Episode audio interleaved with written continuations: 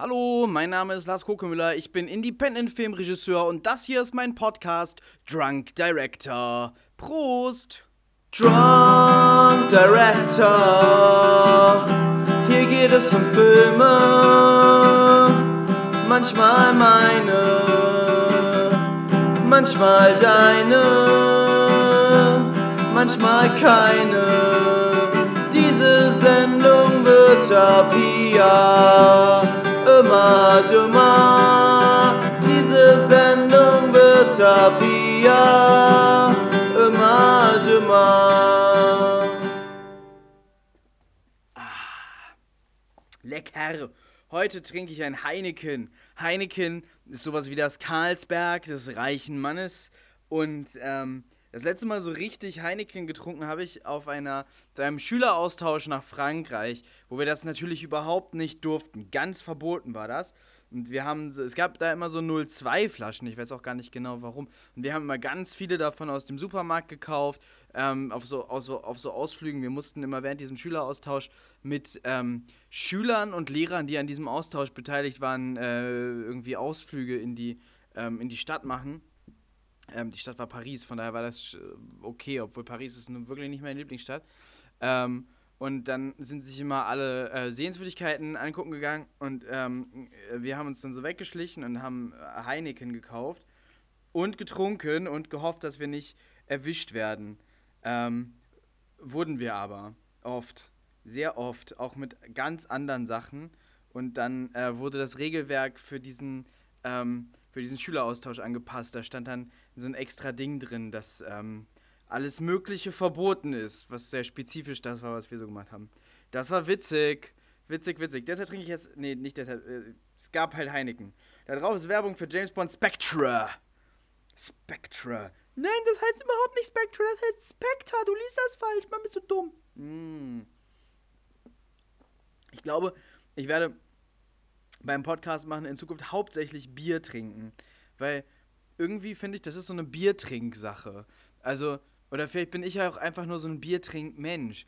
So, ähm, ich mag eigentlich nur wirklich gerne kaltes Bier oder irgendwelche richtig geilen Cocktails. Ähm, und dazwischen ekelt mich das meiste so eigentlich so ein bisschen an.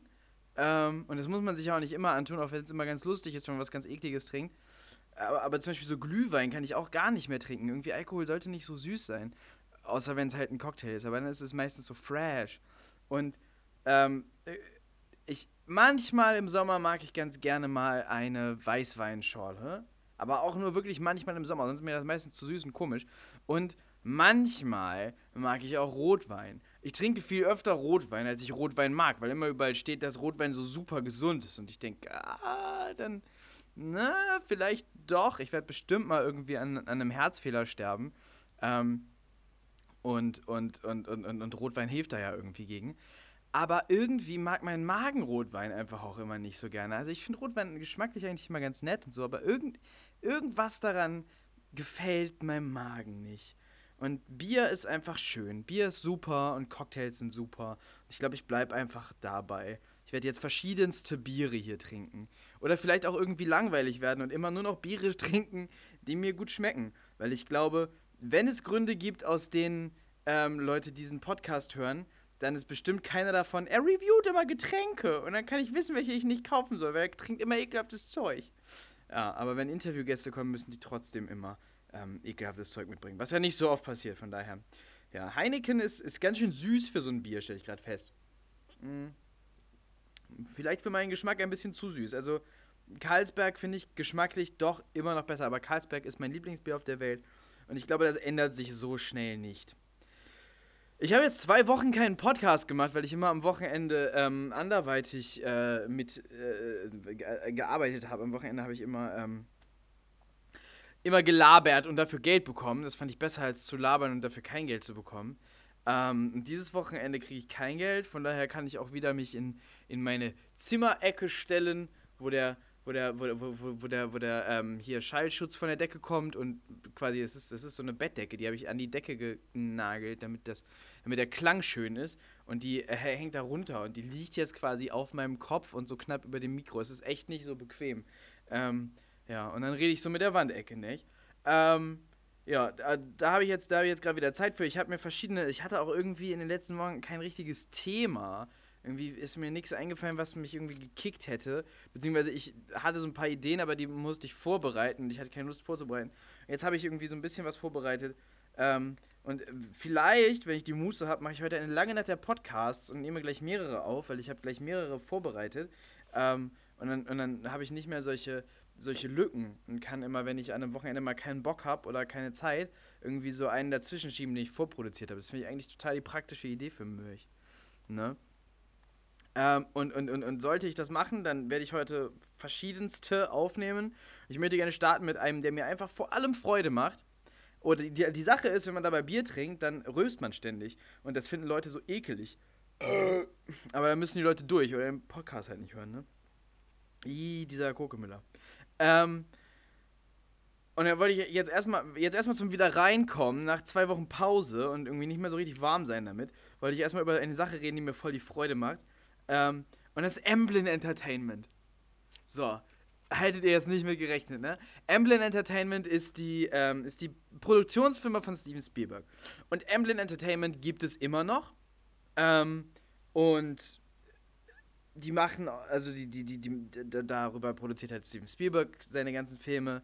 Ähm, und da kommen auch andere äh, Filme die ganze Zeit raus. Emblem Entertainment hatte meiner Meinung nach so in den späten 80ern, frühen bis Mitte, vielleicht Ende 90er, ähm, so eine Zeit, wo das einfach für geiles Kino, ähm, was heißt geiles Kino, wo das für leichte, ähm, äh, familientaugliche, aber nicht, nicht kindermäßige, sondern, sondern einfach nette, leichte, nicht zu so heftige Abenteuerunterhaltung stand. Filme mit, äh, mit, mit, spaßigen Konzepten, die ein äh, hohes Tempo hatten und Charaktere, die man lieb hatte. Ähm, und, und, und wo man einfach rauskam und sich gut fühlte oder rauskommt und sich gut fühlt. Naja, ja. Ähm, wahnsinnig viele, wahnsinnig viele krasse Klassiker dabei. Ähm, und die alle, die alle so in diese, in diese Richtung gehen. So Abenteuer und Spaß und, ähm, und ein bisschen, ein bisschen eskapistisch. Und ich finde Emblem Entertainment Filme richtig, richtig geil. Ich habe noch längst nicht alle geguckt, die ich gerne sehen will aus dieser Zeit, aber ich habe sehr viele davon geguckt. Ähm, ich finde so ein bisschen, also ja, egal, dazu vielleicht später. Aber jedenfalls, es hatte diese, diese Emblem-Magie. Ich hoffe, ihr wisst ungefähr, worüber ich rede. Ich werde gleich über alle diese Filme reden, dann wird das bestimmt noch klarer. Ähm, tatsächlich ist Emblem Entertainment auch, also diese, die, diese, diese Art von Film, die ich Emblem zuschreibe, ist ähm, die, die Hauptinspiration für Zeckenkommando gewesen. Ähm, wo, wobei natürlich Zeckenkommando quasi eine zynischere Version, wenn überhaupt, von, diesem, von, diesem, von dieser Formel irgendwie hat. Man kann immer nicht so ganz wiedererkennen, woher meine Inspirationen kommen, glaube ich. Aber so, ähm, bei, bei Second Commando kann man es vielleicht ein bisschen nachvollziehen. Das, weil, weil viele sagen, ähm, das ist so eine Scooby-Doo-mäßige Gruppe oder so Goonies-mäßig oder drei Fragezeichen und so. Und äh, die Goonies zum Beispiel ist von Emblem Entertainment. Scooby-Doo hätte da auch super reingepasst. Äh, eben so eine Gruppe junge Leute und die erleben ein Abenteuer und so. Und ähm, bei uns sind diese jungen Leute natürlich ähm, Erwachse äh, junge Erwachsene, ähm, und, und, und, und, keine Teenager. Äh, und und es, es sind so ein paar ähm, Sachen drin, die, die, die vielleicht ein bisschen zu hart oder zynisch für einen Emblem-Film wären, aber das ist ähm, quasi, quasi ein, ein Emblem-Entertainment-Film für Leute, die wie ich als Kinder Emblem geguckt haben und jetzt vielleicht auf einer anderen Ebene gerne angesprochen werden von Filmen. Ähm, also an der Stelle, wenn ihr Emblem Entertainment mögt und, und Punkrock mögt und ähm, nichts gegen Found-Footage-Filme habt und cool seid, dann guckt euch doch mal Second Commando vs. Cthulhu an. Das könnte was für euch sein. Emblem-Filme, natürlich der erste und definierende, also es ist nicht der erste Emblem-Film, da kam vorher ein anderer raus, aber egal. Der, der definierende Emblem-Film, Emblem Entertainment hat auch als Logo ein Bild aus diesem Film, ist E.T. Und E.T. hat schon mal alles, was so ein, so ein Emblem-Film haben muss. Da ist Wunder drin und Abenteuer und lustige Sachen und äh, knuddelige Helden. Man hat E.T. lieb, ähm, man hat, man hat den, den, den, man identifiziert sich mit dem Jungen, wenn man das richtige Alter hat.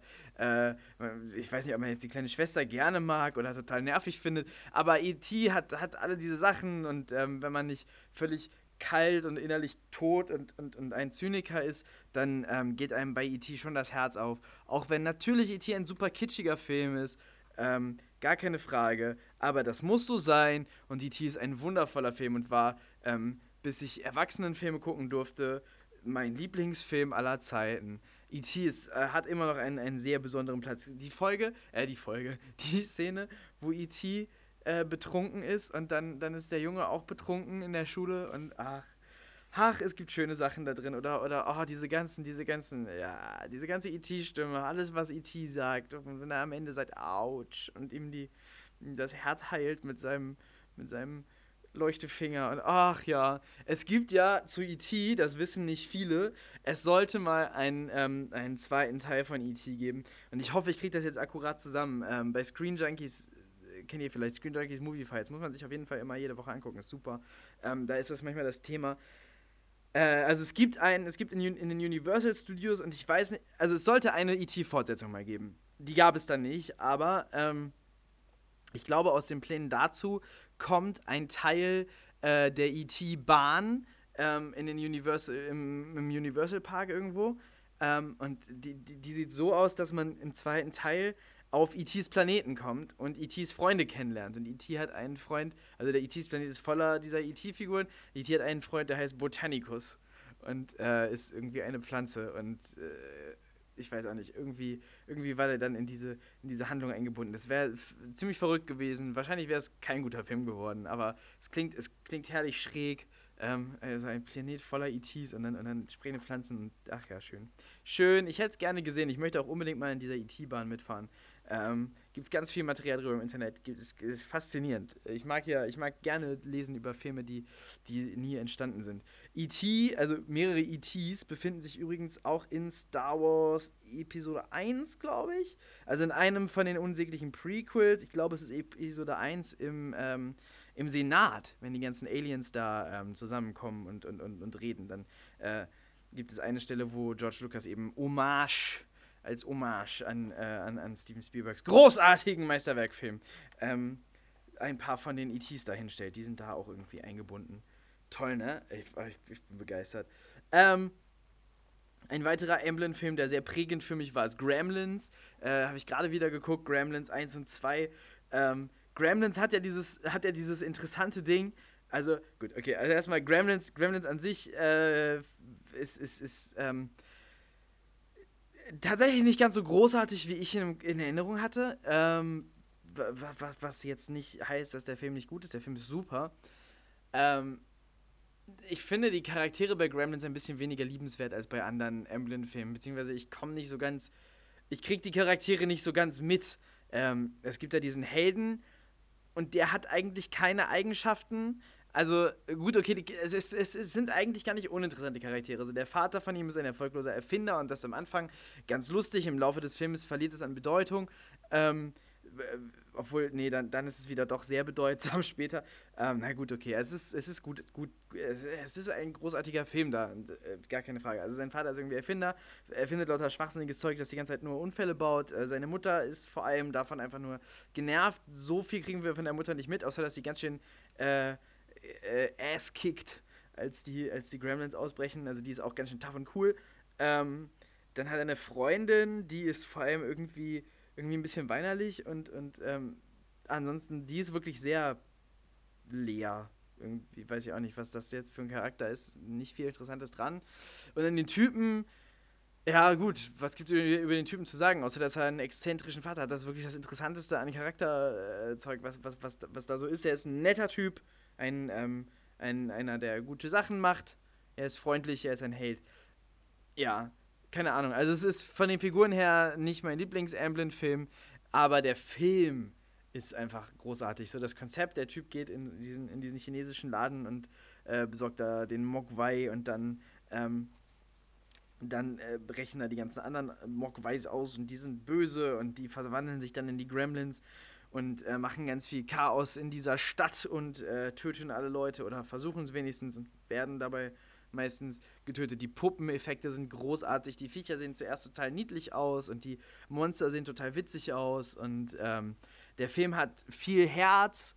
Ähm, ist ein Weihnachtsfilm äh, nimmt sich streckenweise halt auch, äh, also auch ernst und nimmt das, den Grusel dabei ernst und ist dann aber auch lustig und, und, und ironisch und ist einfach ein sehr ausgewogener, schöner Weihnachtsfilm. Also meiner Ansicht nach ist es auch einer der besten Weihnachtsfilme überhaupt. Ähm, Und, und ja, wie gesagt, auch, auch da hohes Tempo, tolle, tolle Tricks, tolle Figuren, äh, sehr, sehr lustige Dialoge teilweise. Die Stelle, wo die Freundin davon erzählt, wie ihr Vater, ähm, als, äh, als er Weihnachtsmann spielen wollte, im Schornstein gestorben ist, ist äh, ober ähm, gut. Obergut. Ich äh, benutze gute Wörter heute. Ich sollte ganz viele Podcasts heute machen, denn heute kann ich gut reden. Ähm, und, und, und, und, und, ja, und fast das Interessanteste an Gremlins 1 und 2 als äh, Paar ähm, finde ich, dass der Gremlins 2 eine Parodie fast ist auf Gremlins 1, wo ganze Szenen aus Gremlins 1 drin verarscht werden einfach. Und das ist derselbe Regisseur, das ist beides Joe Dante. Ähm, und, und, und, also die, die, die Gremlins sind überhaupt nicht mehr ernst zu nehmen. Es gibt einen sprechenden Gremlin mit Brille, der ist total cool und der macht so auf ganz. Ah, es ist großartig. Und die Szenen, wo er, wo er Kultur äh, diskutiert und so, es ist der Hammer. Weil, also die Gremlins, die machen natürlich nur alles kaputt und er und er redet über, über das äh, Bedürfnis seines Volkes nach Anerkennung ihrer Kultur. Es ist grandios. Es ist sehr, sehr, sehr lustig. Es spielt in New York, nicht mehr in einer beschaulichen Kleinstadt. Es ist alles viel zynischer. Ähm, unsere beiden, äh, hier werden unsere beiden Kleinstadthelden auch interessanter, weil sie sind diese, diese unschuldigen äh, Unschuldslämmer vom Land, die da durch die Großstadt wanken und alle um sie herum sind zynisch und böse und ein bisschen schlauer als sie. Ähm, und ja, äh, vielleicht finde ich, das ist, äh, vielleicht finde ich den sogar den besseren Film. Er ist auf jeden Fall lauter, verrückter, schriller. Ähm, deshalb fühlt man sich vielleicht nicht ganz so wohl in dem Film, aber er ist super unterhaltsam, extrem lustig und äh, äh, zum Beispiel diese Szene, ähm, wo, die, wo die Freundin im ersten Teil von ihrem Vater erzählt wird, im zweiten Teil hervorragend parodiert. Ein, ein sehr lustiger Witz. Ähm, vor allem, wenn man den ersten Teil halt kennt und auch im Kopf hat, dann ist es äh, sehr effektiv, sehr, sehr lustig. Ähm, die Goonies habe ich tatsächlich nicht gesehen. Auch ein Amblin-Film, sieht auch super aus und ich werde ihn in naher Zukunft gucken, weil ich bin gerade so ein bisschen aus dem Amblin-Trip und will ein paar Sachen nachgucken, äh, äh, na nachholen. Konkret will ich gerne nachholen äh, die Goonies, ähm, den Film Fandango. Quentin Tarantino sagt über Fandango, das ist äh, das beste Regiedebüt, das jemals ähm, gefilmt wurde. Ich weiß gar nicht genau, wer der Regisseur ist. Es ist, niemand, der mir viel sagt. Äh, habe ich jetzt, weil ich jetzt faul vorab, habe ich nicht nachgeguckt, wer das ist. Aber ich, also keine Ahnung, niemand, den ich jetzt gut kenne. Ähm, ist ein Coming-of-Age-Film, der vor dem Hintergrund des Vietnamkrieges spielt. Äh, und, und, und es ist vor allem sieht es erstmal aus wie eine, wie eine schrille Komödie. Äh, nach dem College machen ein paar Leute einen Roadtrip. Ähm, und dann wird das halt immer wieder durchbrochen von, äh, von, von, von der, der, Tragik aus der echten Welt. Vom Erwachsenwerden und vom äh, Krieg. Und äh, es klingt großartig, Trailer sieht super aus und ich will ihn auf jeden Fall gucken, sieht nach einem echten Emblem-Film aus. Ähm, Spielberg hatte eine Kurzfilmversion davon gesehen, die der Regisseur eben äh, im, im, Filmstudium gemacht hatte ähm, und war dann mit dem Ergebnis nicht zufrieden hat den nur limitiert rausgegeben. Der lief sehr kurz im Kino, hat nicht viel damit gemacht, äh, wo ja, wo aber viele Leute gesagt haben, der Film ist sehr großartig. Unter anderem, wie gesagt, Quentin Tarantino hat gesagt, es gab nie ein besseres, ähm, ein besseres Regiedebüt und er hat den Film fünfmal hintereinander gesehen ähm, und der Film lief nur eine Woche in seinem Kino. Ähm, was ich auch gerne gucken möchte, ist Young Sherlock Holmes, obwohl ich da wirklich noch nicht weiß, ob der, der gut sein kann. Ähm, Habt ihr gesehen, die Serie auch von Amblin Entertainment natürlich, ähm, na, wie heißt es denn? Young Indiana Jones oder so?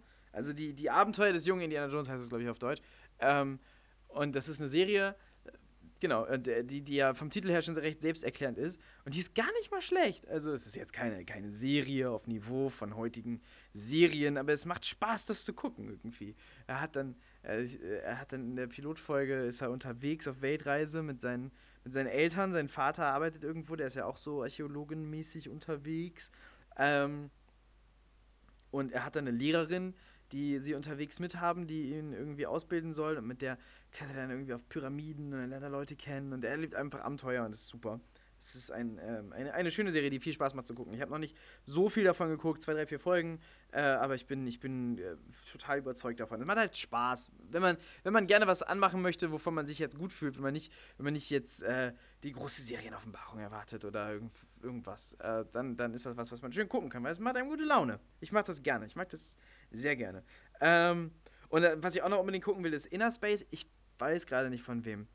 Ähm, ich würde raten, aber vielleicht würde ich falsch raten. Auf jeden Fall von einem Regisseur, ähm, den man kennt. Ähm, ich habe eine genaue Idee davon, wer es ist, aber ich sage es jetzt nicht. Ähm, aber Inner Space sieht hervorragend aus. Ich habe super viel Gutes über den Film gehört. Äh, Handlung ist natürlich, dass Leute klein gemacht und in den menschlichen Körper gepackt werden und dann ist das da drin einfach ein Abenteuerfilm. Ähm, und das klingt hervorragend und ich muss den sehen. Ja, das sind die Filme, die ich noch nicht gesehen habe. Äh, es gibt Filme, die ich auch nicht gesehen habe, die mich nicht interessieren. Ähm, und viel habe ich einfach wirklich geguckt. Zum Beispiel die drei Zurück in die Zukunft Filme. Ich muss kurz einen Schluck Bier trinken, bevor ich über die rede.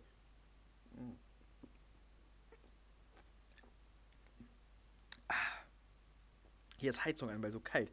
Und wenn so Heizungsluft, werde ich immer müde und durstig. Ich hasse das. Ey, es muss wieder, es muss wieder Sommer werden. Ich hasse Heizungsluft. Egal. Ähm, zurück in die Zukunft. Was, was muss man dazu noch sagen? Ich meine, vor kurzem war Zurück in die Zukunft Tag. Das ist übrigens was, was mich, äh, habe ich vielleicht im Star Wars Podcast schon mal gesagt, was mich ein bisschen irritiert. Auf einmal sind alle Leute total große Fans von bestimmten Filmen, von denen ich ganz genau weiß, dass dieselben Leute mich in der Grundschule dafür ausgelacht haben, diese Filme gut zu finden. Oder vielleicht nicht in der Grundschule, aber in der US im Gymnasium. Es sind nicht eure Filme, ihr Schweine. Aber Gott, meinetwegen. Schön, dass ihr es eingesehen habt und keine Idioten mehr seid. Aber, äh, ich weiß auch nicht. Also bei Star Wars hat es mich noch mehr gestört. Alle verhalten sich plötzlich, als wären sie voll. Oh Mann, sind wir alles Nerds, weil wir stehen auf sowas Nerdiges wie Star Wars. Und, und, und äh, nebenbei gesagt fanden wir das auch schon immer gut. Und nee, also nee, fandet ihr nicht? Findet ihr erst seit Disney da massiv Werbung für macht und irgendwie es schafft, dass ihr seht und findet, dass es cool ist? Und äh, nerdig ist es auch nicht. Es, es, es ist äh, Mainstream-Kultur. Es ist nicht nerdig, das gut zu finden. Es ist vernünftig, das gut zu finden, aber mit, mit sowas hat das nichts zu tun. Naja, und bei Zurück in die Zukunft irgendwie genauso. Als dann sich der Zurück in die Zukunft-Tag näherte, fanden den Film plötzlich alle ganz toll und ich bin ein bisschen irritiert davon. Aber das ist schön. Ähm, der Film ist natürlich, das, die drei Filme sind natürlich alle drei hervorragend. Äh, die sind zusammen mit Indiana Jones so Filme, die oft auf Pro7 liefen. So zu bestimmten, weiß ich auch nicht, die irgendwie jedes Jahr zur selben Zeit immer mal wieder liefen. Die ich immer geguckt habe. Und immer sehr gut fand, äh, bevor ich merkte, dass synchronisierte Filme total kacke sind und man wirklich kein Fernsehen gucken kann. Ähm, aber aber das, das, das war immer eine große Freude. Zurück in die Zukunft habe ich gleich zum ersten Mal geguckt auf einer, auf einer Freizeit, auf einer ähm, auf einer Kinderfreizeit. Da waren wir eigentlich alle noch zu jung für den Film, aber das ist, also nach FSK zu jung für den Film. Wir waren genau in dem richtigen Alter, den Film absolut wertschätzen zu können. Ich, ich, war, ich war komplett begeistert von diesem Film. Es war genau so eine Kinderfreizeit, die haben dann, dann so eine Leinwand, einen Beamer aufgebaut und dann haben wir den ersten, den ersten Back to the Future geguckt und äh, super, toll. Mit den Terroristen aufregend, mit dem ganzen Geschieße aufregend, dazwischen alles lustig, lustig, lustig. Ähm, dass es immer Inzest sein muss, ne? Ein bisschen irre. Aber, aber dann wieder aufregend und lustig und ein gutes Ende und toll. Äh, Zurück in die Zukunft, grandioser Film. Ähm, der zweite Teil, der zweite Teil ist vielleicht, weil wir 2015 haben, vielleicht ein bisschen zu gehypt. Vielleicht ist er nicht so gut, aber er hat schon er hat eine, er hat eine sehr, sehr spannende Zukunftsvision. Er hat noch denselben Charme äh, wie der erste Teil. Er ist vom Storytelling halt ein bisschen zerfasert. Aber es ist ein sehr, sehr, sehr, sehr toller Film. Und der dritte Teil ist auch äh, ne, dann, dann, dann schön im, im wilden Westen. Ich, ich weiß gar nicht, ob, ob, ähm, ob die die nächsten beiden. Ich glaube, der dritte ist wieder ein bisschen besser als der zweite. Ich habe den dritten sehr lange nicht geguckt. Den ersten und den zweiten habe ich oft gesehen. Den dritten, aus irgendeinem Grund, das ist genau bei Indiana Jones genauso. Den, die, die dritten Teile sind immer die, die ich am wenigsten häufig gesehen habe. Und den, den dritten Back to the Future habe ich tatsächlich wirklich lange nicht mehr gesehen. Ähm, ich weiß nur, dass wir den Westen spielen dass ich ihn genauso spaßig fand wie die anderen. Ähm, ich muss ihn vielleicht mal wieder gucken, um, um da qualifiziert darüber reden zu können. Aber Back to the Future hat einen, einen ganz besonderen Platz in meinem Herzen und in aller Leute Herzen offensichtlich. Äh, ein Film, der einen großen Effekt scheinbar auf uns alle hatte. Ähm, ja, und dieses Board will natürlich jeder haben. All American Tale ist der englische Titel von Feivel, der Mausewanderer. Ich glaube, das heißt doch Deutsch, oder? Mausewanderer, Feivel. Gab es bei uns in der Bücherei auf, auf Videokassette. Durfte ich mir ausleihen. Stand Steven Spielberg drauf. Ähm, als ich ganz klein war, also schon, schon, schon, schon bevor ich Feivel der Mausewanderer gucken durfte, schon im Kindergarten, hatte ich davon gehört, dass der beste Regisseur der Welt Steven Spielberg ist.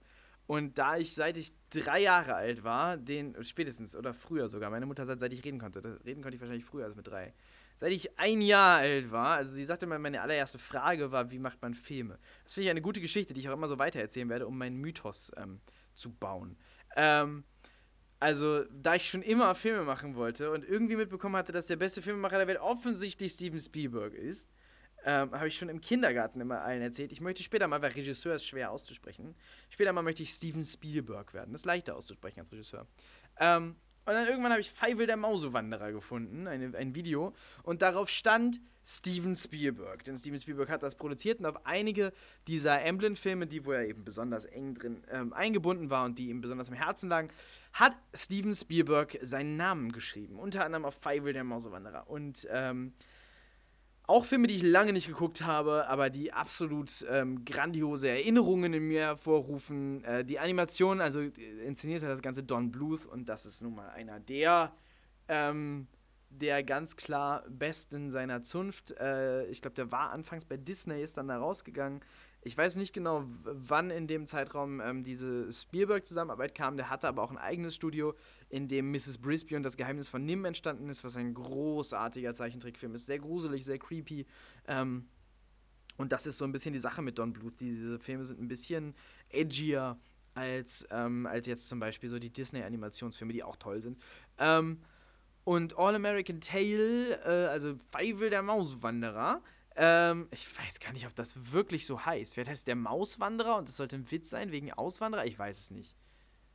Ich werde jetzt bei All American Tale bleiben, weil ich nicht genau weiß, wie der deutsche Titel eigentlich ist. Aber Feivel, äh, Feivel 1 und 2, das sind, glaube ich, die guten. Ich glaube, es gibt mehr und das sind dann mehr so Filme, die früher auf Super RTL liefen, ähm, um Sendezeit zu füllen. Aber Feivel 1 auf jeden Fall, ach ja, ich weiß nicht mehr genau, was die Handlung ist. Es ist auf jeden Fall äh, es sind auf jeden Fall total schöne Bilder, ähm, sehr, sehr, sehr, sehr nostalgische, äh, fast so ein bisschen an Wild Westmäßig erinnernde Bilder, aber ich glaube, es spielt ein bisschen später. Also es spielt so in der Titanic-Zeit, glaube ich. Ähm, und, und, und, und eine, ein Feivel ist ja nun auch legendär. Ich glaube, wir alle haben das geguckt. Ähm, und, und es ist aufre ein, auf, auf jeden Fall aufregend genug und abenteuerlich genug, um äh, den Namen Steven Spielberg darauf zu rechtfertigen. Und ich war auf jeden Fall als Kunde, als kindlicher Kunde vollkommen zufrieden mit meinem Steven Spielberg Zeichentrickfilm und habe den circa 800.000 Mal geguckt. Ähm, trotzdem weiß ich jetzt beeindruckend wenig von der Geschichte, aber äh, ich gucke ihn einfach mal wieder und ich empfehle ihn auch an dieser Stelle. Ganz egal. Ich bin, ich weiß, ich weiß, dass dieser Film sehr gut war und ich meine, bei den Leuten, die dahinter stehen, kann es auch gar nicht anders sein. Äh, tolle Animationen, äh, tolle Bilder, äh, und ein, ein sympathischer Hauptcharakter und viel mehr weiß ich nicht mehr. Äh, irgendwie Abenteuer und äh, schnell und äh, ja, macht irgendwie Spaß. Ich glaube, der ist teilweise auch ganz schön gruselig. Ich glaube, der wird auch so Don Bluth-mäßig einfach teilweise ziemlich düster und äh, ernst und dann auch wieder sehr lustig, wenn ich mir jetzt. Ich denke, das ist so. Das Wunder in der achten Straße, den habe ich ähm, nicht so oft geguckt.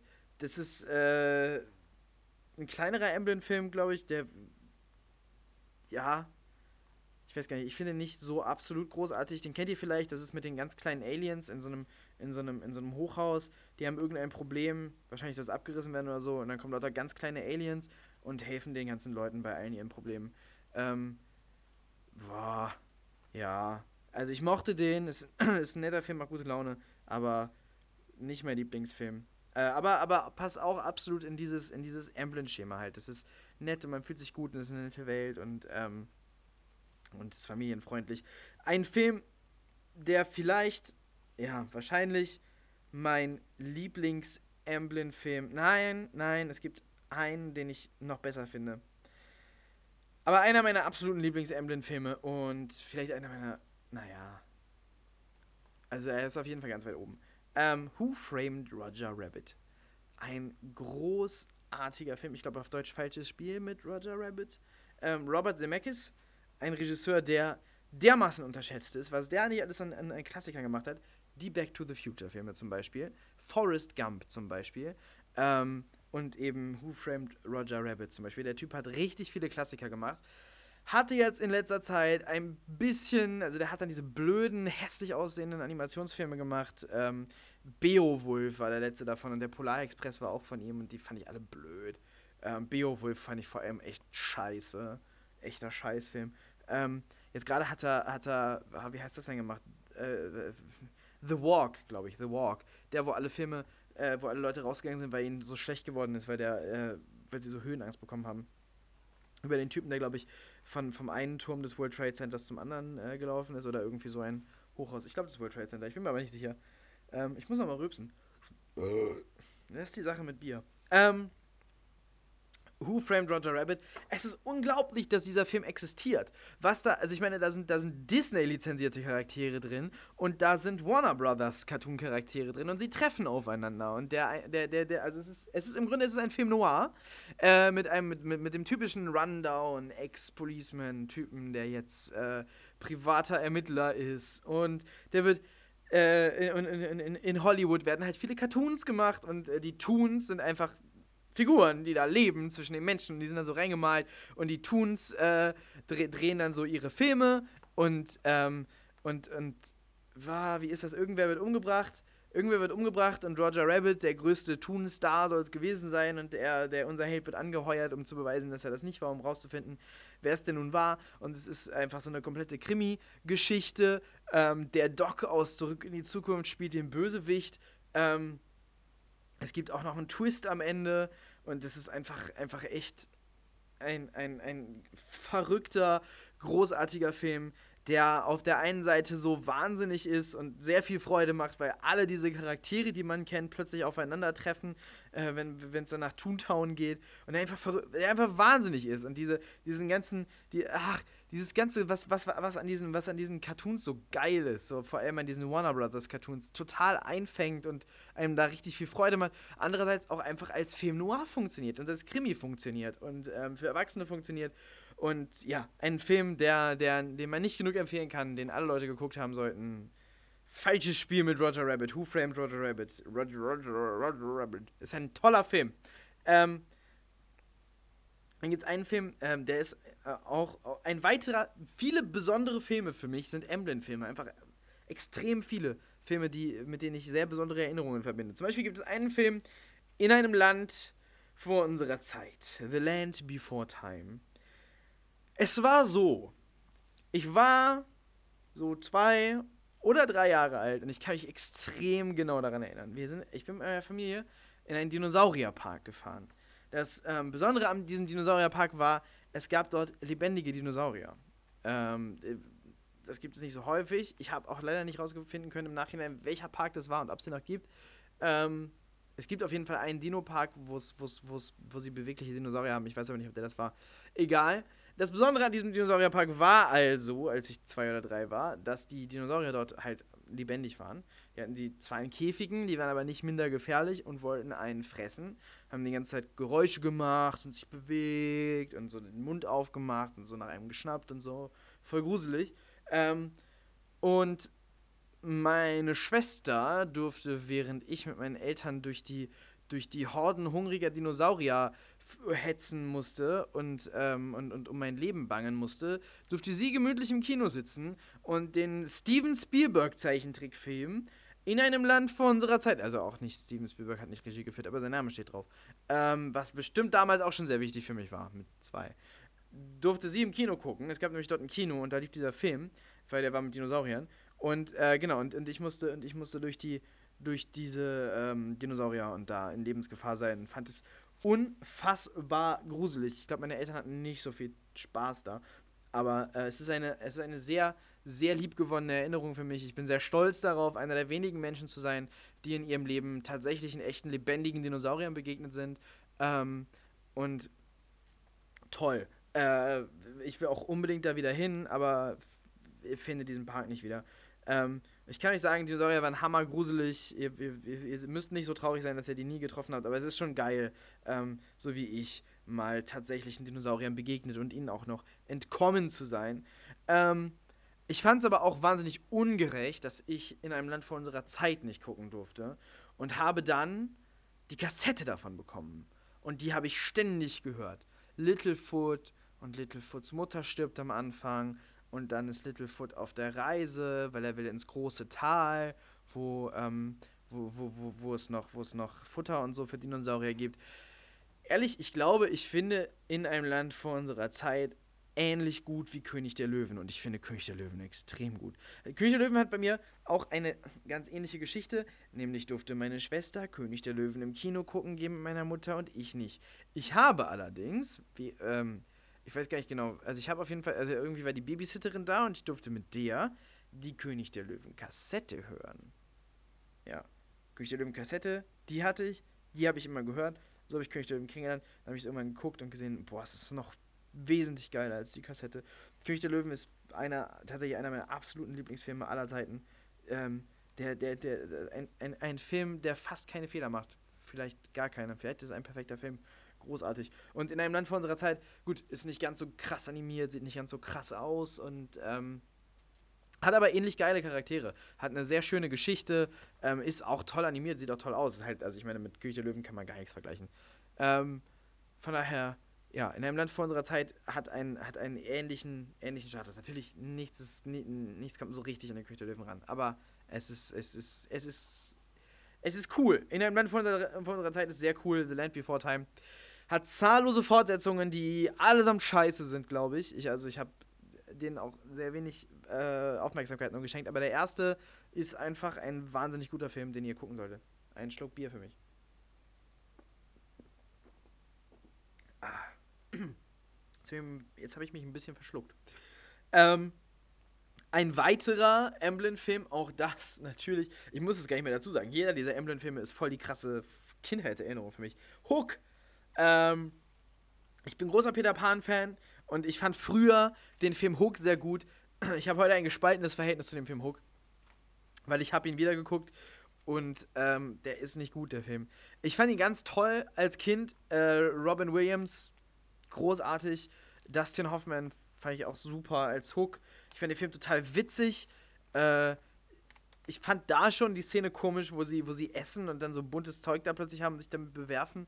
Äh, ich fand super, dass die auf Inline-Skates unterwegs waren im Nim Nimmerland. Ich war Riesenfan von Rufio, auch wenn ich Rufio am Anfang nicht cool fand, weil er war gemein zu Peter Pan, aber dann Rufio, Rufio. Und dann wird Rufio, also Spoiler, aber wer den jetzt nicht geguckt hat und erwachsen ist, der, pff, was soll man da noch? Man da? Du hast Hook nicht geguckt und bist ein erwachsener Mensch? Ja, weiß ich nicht. Für Hook ist kein guter Film. Ist schon okay. Auf jeden Fall stirbt Rufio am Ende. Und oh, das fand ich, das fand ich hart. Hat mich hart getroffen als Kind. Ähm, ja, zu Hook habe ich ein gespaltenes Verhältnis. Es ist ein tolles Ensemble. Es ist ein Film, der viel Spaß macht mitunter. Es ist aber auch ein Desaster, dieser Film. Es ist extrem 90er. Zum Beispiel, dass plötzlich die verlorenen Jungs Inline-Skater fahren. Heute beschweren sich alle, dass bei Pan irgendwelche Kinder Smells Like Teen Spirit als Chor singen. Ich habe Pan noch nicht geguckt. Ähm, hätte damit aber vielleicht gar nicht so ein Problem. Aber, ah, dass die verlorenen Jungs Inline-Skater fahren und so, so eine 90er-Jugendbande sind, da, das funktioniert einfach nicht so für mich. Ähm, dann auch dieses, also ich meine, sie haben dann so riesige Handys und sind so Wall Street-Karikaturen am Anfang. Ähm, die, die, die Szenen, die Szenen am Anfang mit, äh, ich glaube, äh, Tante Wendy und, und Peter, ähm, fand ich hervorragend, äh, herausragend gut. Ähm, ja, aber dann ist in dem Film doch, äh, der Film ist sehr, sehr wenig ausbalanciert. Ähm, und ich weiß auch, dass es Gründe dafür gibt. Als, als der Dreh dafür nämlich losging, war eigentlich noch geplant, dass Hook ein Musical wird. Und dann hat man aber doch irgendwie gesagt, okay, wir streichen die Musiknummern. Ich weiß nicht genau warum, aber als Musical hätte das bestimmt nicht so richtig gut funktioniert. Ähm, und dann äh, ist es dann so gewesen, dass, dass, dass, dass so Stars, ich weiß nicht, ob das heute immer noch ist, es ist ein furchtbarer Gedanke, aber zu dem Zeitpunkt oder mit diesen speziellen Stars war es so, sowohl Robin Williams als auch Dustin Hoffman hatten persönliche Drehbuchautoren, die mit am Set waren und den Dialog umgeschrieben haben, dass er gut zu ihren äh, Arbeitgebern quasi passt und den gut in den Kram passt und die gut rausbringt. Und es waren halt zwei der größten Stars zu der Zeit, die beide äh, quasi so gegeneinander ein bisschen in Konkurrenz, miteinander irgendwie in Konkurrenz standen und da ähm, krass rauskommen wollten. Und da war wohl zu viel einfach, was, was drumherum, was währenddessen geändert worden ist, was schiefgegangen ist, worauf Rücksicht genommen werden musste. Und Steven Spielberg sagt über diesen Film auch, er möchte ihn gerne eines Tages mal gucken und irgendwas daran finden, was ihm gefällt, denn er mag diesen Film einfach nicht. Äh, ich finde Sachen daran, die mir gefallen, aber ich kann ihn verstehen. Der Film ist ein, ein Chaos irgendwie ähm, und hat viel Kritikwürdiges. Auch vor allem diese Szene, wo sie essen. Die ist scheiße. Aber ähm, ich fand ihn super als Kind, Hook. Und ich finde ihn auch immer noch, er ist auch immer noch irgendwie besonders. Aber er ist kein guter Film. Ein weiterer Amblin-Film, äh, vielleicht in meiner Liste. Es gibt viele Amblin-Filme, auch gerade die neueren, die sich an Erwachsene richten. Ähm, das ist einfach nicht mein Fokus und das ist nicht das, was ich und das, was die meisten mit Amblin und dieser Amblin-Magie verbinden. Ähm, aber dieser Film ist, ist einfach total der Amblin-Film. Jurassic Park. Jurassic Park ist ein perfekter Film. Jurassic Park hat keine Fehler. Jurassic Park ist genau das, was er sein will und was er sein muss und macht dabei alles richtig. Die Dinosaurier sehen super aus. Äh, das Pacing ist großartig. Die Charaktere sind alle cool. Vor allem ähm, Jeff Goldblum. Äh, ich weiß nicht, ob er der Hauptcharakter vom zweiten Teil hätte sein sollen, aber als Nebencharakter funktioniert er hervorragend. Sam Neill in vielleicht seiner einzigen richtig geilen Rolle. Nee, stimmt gar nicht. In Possession ist er auch noch. Ach, Quatsch, Sam Neill. Ja, das, ich nehme das zurück. Sam Neill in einer seiner großen Rollen. Ähm, in, ja, keine Ahnung. Gro gro großer Film. Ganz großer Film, muss ich gar nicht mehr viel zu sagen. Haben sowieso alle geguckt. Äh, wie, wie ist es eigentlich mit Jurassic World? Mögt ihr Jurassic World oder mögt ihr Jurassic World eher nicht? Ich fand Jurassic World beim Gucken total geil. Total geile Achterbahnfahrt. Je länger ich drüber nachdenke, desto weniger hat Jurassic World irgendwelche Charaktere, die irgendwie interessant sind. Ähm, ich weiß den Namen von keinem einzigen Charakter. Ich fand Chris Pratt in Jurassic World blöd. Also sein Charakter irgendwie auch. Äh, ich, ich weiß nicht, irgendwie Chris Pratt, seit alle den Hypen, verstehe ich es nicht mehr so ganz. Ähm, also in Jurassic World fand ich ihn nicht, nicht, einfach nicht interessant, einfach kein Charakter. Ähm, und, und auch in Guardians of the Galaxy fand ich, er war der schwächste Punkt des Filmes irgendwie, performancemäßig. Ich weiß auch nicht. Und dabei finde ich ihn in Parks and Recreation extrem witzig, aber irgendwie. Ha, huh, Chris. Chris und ich. Vielleicht, vielleicht finde ich ihn ja in Guardians 2 auch total cool. Äh, die Frau bei Jurassic World ist irgendwie. Die Frau bei Jurassic World. Der einzige Name aus Jurassic World, den ich kenne, und das ist, weil ich bei Wikipedia nachgeguckt habe, wie die heißt, weil ich einen Song darüber schreiben wollte, ist Sarah Young. Das ist die Assistentin von der Frau bei Jurassic World.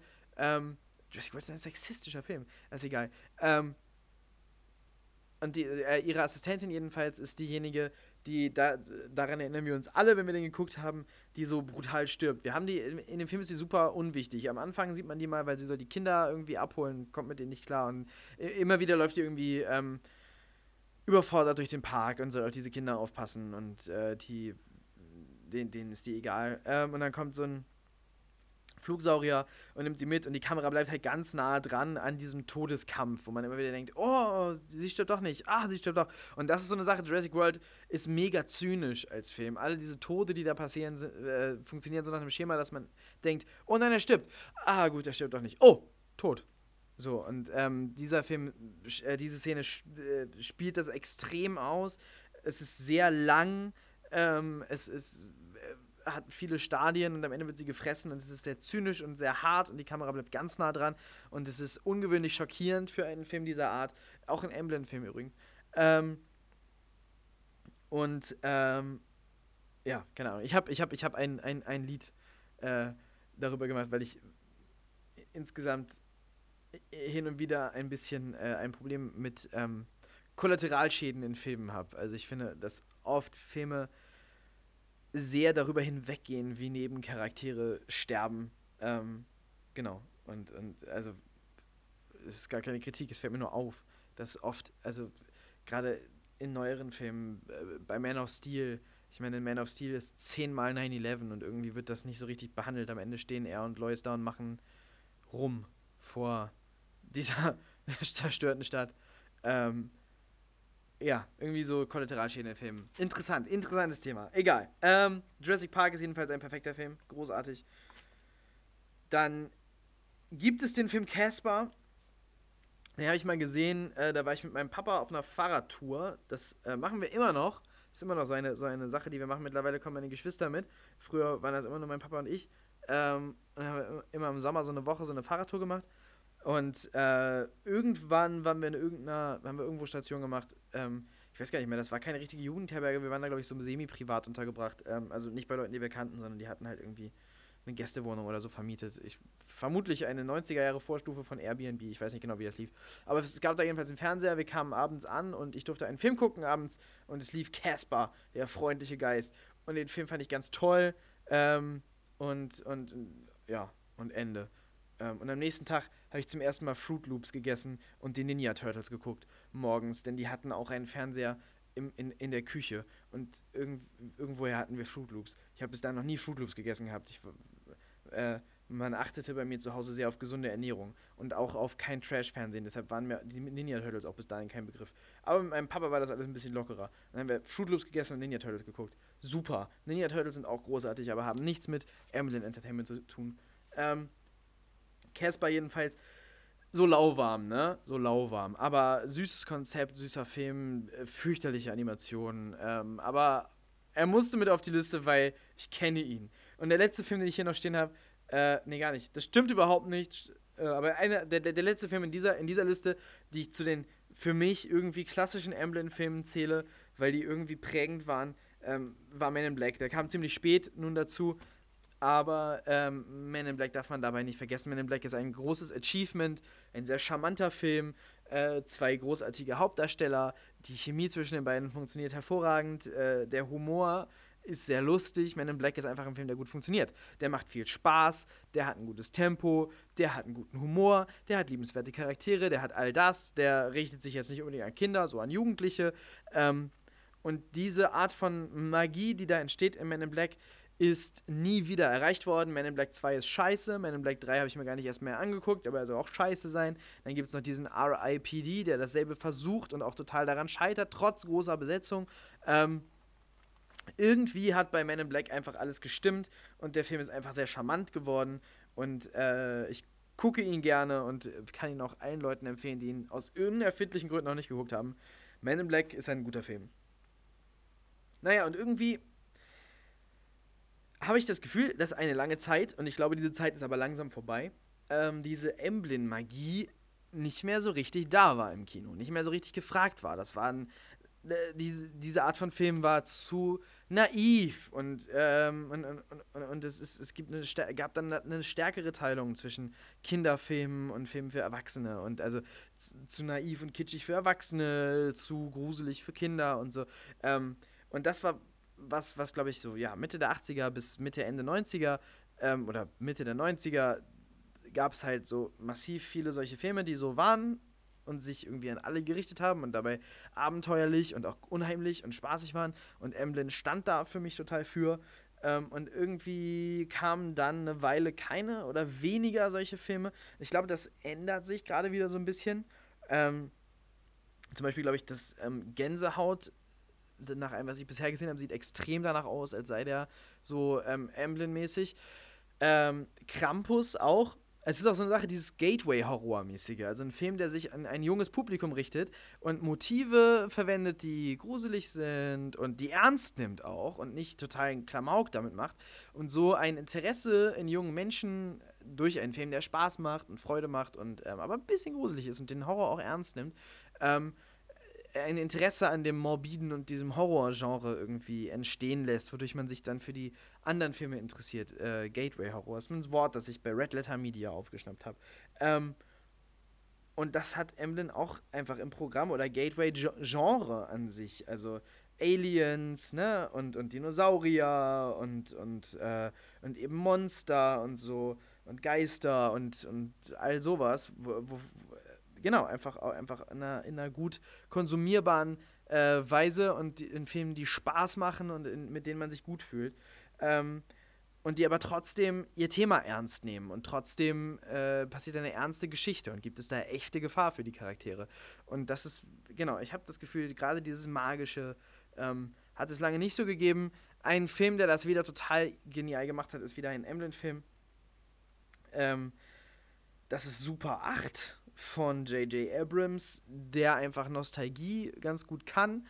Dinge, die er früher toll fand, ähm, jetzt adaptieren und gute Filme machen. Ähm, und J äh, Super 8 funktioniert für mich einfach hervorragend. Ist ein bisschen, das ist immer mein, mein J.J. Abrams Problem, äh, Style over Substance. Ähm, also ist nicht ganz so. Ich kriege da einfach nicht ganz so viel diepe Sachen mit wie in den richtig, richtig, richtig guten alten Emblem-Filmen. Ähm, aber egal, geschenkt. Der Film ist toll, funktioniert gut, macht viel Spaß, nostalgisch, ähm, hat viel Herz äh, hat einen, anrührenden Plot, äh, liebenswerte Charaktere, total geil, total, total cool. Wie gesagt, ein bisschen zu stylisch für mich, ein bisschen zu, dann doch zu luftleer, aber ähm, ein, ein Film, der große Hoffnung darauf entstehen lässt, dass solche Filme durchaus noch entstehen können. Ähm, der nächste Spielberg oder einer der nächsten Spielberg-Filme wird The BFG sein. Das ist eine äh, Roald, Dahl-Verfilmung, äh, The Big Friendly Giant. Das sieht auch wieder sehr danach aus, als könnte das in die Richtung gehen. Wenn's, wenn Spielberg so Filme für Kinder und Jugendliche macht, dann bin ich sowieso immer mit an Bord. Das finde ich toll. Ähm, und ja, also ich glaube, ich glaube, da sind einige Filme und es wird vielleicht ein bisschen wieder so. Monster House hat Emblem gemacht, der sieht aber so scheiße animiert aus. Das ist. Ah, nee. Aber äh, genau, diese anderen, die ich aufgezählt habe, die glaube ich, ähm, gehen wieder so ein bisschen in die Richtung. Auch, wie gesagt, nicht nur bei Emblem, sondern auch bei ne, Goosebumps, Krampus und, und das sind ja auch nicht die einzigen in dieser Richtung. Was gibt's denn da noch in dieser Richtung? Könnt ihr mir was empfehlen? Empfehlungen immer gerne in die Kommentare oder per Nachricht. Das war der Emblem Podcast. Das war Drunk Director. Danke fürs Zuhören. Bis nächste Woche. Tschüss.